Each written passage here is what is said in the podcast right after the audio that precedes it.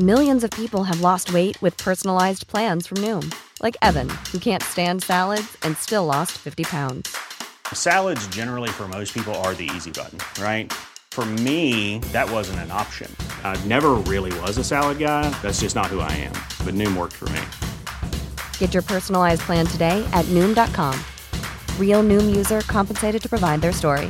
In four weeks, the typical Noom user can expect to lose one to two pounds per week. Individual results may vary.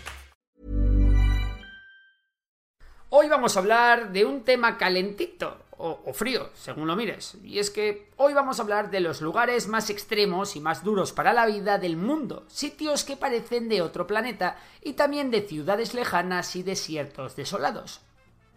Hoy en Memorias de Pez vamos a contar cuáles son los sitios habitados más extremos del planeta Tierra. Pero antes de empezar simplemente decirte que este vídeo lo hemos hecho en colaboración con el Corral de Dolly, un canal top en el que puedes aprender sobre todo lo relacionado con la biología. De hecho, en el Corral de Dolly hemos hecho la segunda parte de este vídeo, en el que hablamos de vida extrema y de cómo algunos seres vivos se han adaptado para sobrevivir en las condiciones más extremas de nuestro planeta. Así que nada, os dejo el link en la descripción y nos vemos luego por ahí, que de verdad os va a explotar la cabeza. Venga, vamos, si nos vamos a Siberia Oriental, en Rusia, podemos encontrarnos la República de Sajá, cuya capital no es otra que una de las dos ciudades más frías del mundo, Yakutsk, donde en invierno se suelen alcanzar los menos 40 grados. Además, Yakutsk tiene la particularidad de ser la ciudad más helada del mundo. Como os imagináis, la gente que vive ahí es muy dura. En esta ciudad viven más de 200.000 personas, y muchas de ellas trabajan para una empresa de extracción de diamantes, la cual produce aproximadamente el 27% de los diamantes del mundo. Por otra parte, esta ciudad es un importante centro cultural y científico, y curiosamente allí podemos encontrar el Centro Mundial del Mamut, que se ha marcado como objetivo la clonación de este animal extinto. Cuando llegar por barco es imposible, la mejor forma para acceder a la ciudad es el tráfico por carretera. Y dirás, ¿con la nieve que tiene que haber? Pues sí, porque los yakutsianos, si es que así se les llama, aprovechan las heladas del río Lena para conducir por él. Ahora bien, esto no es lo más chungo que podemos encontrar en Rusia. 900 kilómetros al este de Yakutsk está Oymyakon. Esta sí que sí es considerada como la población más fría del mundo. Su nombre parece un troleo, porque significa agua descongelada, aunque en realidad hace referencia a los manantiales termales cercanos que, bueno, son los que posibilita que la gente pueda vivir en esta ciudad. En Oymyakon se ha registrado la temperatura más baja de la historia en una ciudad, 71,2 grados bajo cero. Esto fue hace ya casi 100 años. Y bueno, esta ciudad tiene una temperatura habitual de menos 50 grados en invierno. Estas condiciones tan extremas generan una serie de inconvenientes muy particulares. En primer lugar, el sudor, las lágrimas, las pestañas, todo se congela, así que os podéis imaginar la ropa que hay que llevar. Como las cañerías también se congelan, los servicios están en pequeñas casetas de madera a la intemperie, con letrinas cavadas, y sí, el papel higiénico congelado también. Además, cuentan con garajes con calefacción para los coches, porque fuera de casa los motores directamente ni arrancarían, y aún así se las arreglan para tener tiendas, farmacias, gimnasio, bibliotecas, etc. Lo cual pone de manifiesto la extrema preparación que tienen sus edificios para el frío. Desde luego, lo bueno es que esta gente tampoco necesita neveras y congeladores. Pero, ¿qué hay de las ciudades más ardientes? Evidentemente tenemos que salir de Rusia para irnos a nuestro querido México. Aquí encontramos la ciudad de San Luis Río Colorado, y es que hablamos de una ciudad grande, con 250.000 habitantes, que se encuentra entre la Baja California y el desierto de Altar. Disputa, junto con el Valle de la Muerte y algunas zonas de Oriente, el récord de temperaturas más altas del planeta. Eso sí, tiene el récord concreto de ser la ciudad con una temperatura más alta registrada, 58,5 grados, sin embargo, por mucho sol que uno quiera disfrutar allí, no es en San Luis donde a uno le saldría mejor instalar un panel solar.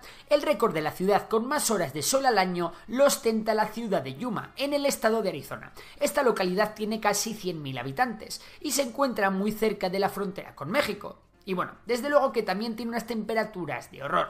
De hecho, se superan los 40 grados casi 100 días al año, así que igual es mejor irse a vivir a otro sitio si uno no sabe vivir sin ventilador. En contraposición a Yuma, también podemos hablar del pueblo más oscuro del planeta. Aquí el bote de crema solar se te caduca de no usarlo. Viajamos hasta Noruega, donde se encuentra la ciudad de Rjukan, que hasta hace poco vivía la mitad del año sin nada de luz solar. ¿Y cómo sucede esto? Pues porque el pueblecillo se encuentra en un valle profundísimo, donde las montañas tapan toda la luz. Esto sumado a que evidentemente por esa latitud en Noruega la luz solar es mínima. Eso sí, todo cambió en el año 2013, con el acontecimiento más revolucionario que ha podido vivir ese pueblo. Estamos hablando de cuando se instalaron tres enormes espejos a 500 metros de altura, controlados por una computadora y que tienen como objetivo iluminar el centro de la ciudad. Maravilloso, ¿verdad? Bueno, os vamos a hablar ahora de un lugar donde vivir tiene que ser igual de duro que alucinante. Nos referimos a la ciudad más alta del planeta, La Rinconada en Perú. Con más de 30.000 habitantes, este asentamiento situado a 5.099 metros en los Andes se desarrolló gracias a la presencia de una mina de oro. Eso sí, Aquí los pobladores de la Rinconada no están tan preparados para ello. Fruto de un crecimiento descontrolado, acelerado por la crisis, este enclave triplicó su población en poco más de una década. La Rinconada está compuesta por chabolas con paredes de ladrillo o uralita, sin agua caliente y en la mayoría de los casos sin electricidad. Tampoco tienen servicios públicos competentes, así que la basura se acumula en las calles formando barrizales cuando se derrite la nieve. Vamos, que el lugar es un infierno y además la población está totalmente explotada. Curiosamente, el cobro de los mineros se hace mediante una práctica llamada cachorreo, en la cual ellos trabajan la mayoría del mes gratis. Y en los últimos pueden sacar todo el valor de una mena de oro que ellos quieran. Generalmente obtienen poquísimo. Con todo esto y teniendo en cuenta las dificultades que genera la altitud en el sistema respiratorio, la esperanza de vida en la rinconada es 20 años más baja que en el resto de Perú. ¿Qué hay de las ciudades más peligrosas del mundo? Hablamos de las ciudades con mayor tasa de criminalidad en el planeta. Para ello nos tendremos que parar en dos continentes en concreto, América y África. Y aquí México se lleva la palma. Es sin duda el país que tiene más ciudades con las tasas de criminalidad más altas. Por ejemplo, Tijuana es una de las ciudades más peligrosas del mundo, si no la que más. Esto se debe a la lucha por el control por parte de dos diferentes cárteles, Acapulco, Ciudad Victoria o Ciudad Juárez son otras ciudades mexicanas en las que la delincuencia es infernal y donde los homicidios se acercan a las 100 muertes por año. Respecto al resto de América, Baltimore en Estados Unidos, Caracas en Venezuela o Kingston en Jamaica también tienen el dudoso honor de pertenecer al grupo de las ciudades más violentas del mundo. En África, por otra parte, la mayor criminalidad se concentra en Sudáfrica. Este país cuenta con muchísimas ciudades en puestos altos del ranking de criminalidad. A pesar de que parezca increíble, es probable que existan sitios aún peores para vivir que estas ciudades sin ley. Si hay algo que puede hacer sufrir al ser humano, eso es sin duda la guerra. Bagdad, desolada por la guerra de Irak desde hace más de una década, ha sido un absoluto avispero en el que los distintos grupos armados sectarios han sembrado la capital iraquí de bombas. Pero lo peor de Irak se encuentra en ciudades de mayoría suní, como Mosul, Fallujah o Ramadi, donde su infraestructura y legado cultural han sido muy golpeadas. Desgraciadamente, también destacan en este ámbito ciudades como Damasco o Alepo en Siria, Taiz o Sanaa en Yemen o la Franja de Gaza, donde el ejército israelí continúa bloqueando la zona. En este vídeo hemos hablado de lugares extremos para el ser humano. Sin embargo, esto no es nada. En la naturaleza existen seres capaces de vivir más de 100 grados, en zonas muchísimo más extremas que San Luis, como por ejemplo dentro de volcanes o de géiseres, organismos que pueden crecer en lugares en los que el ser humano no podría ni existir.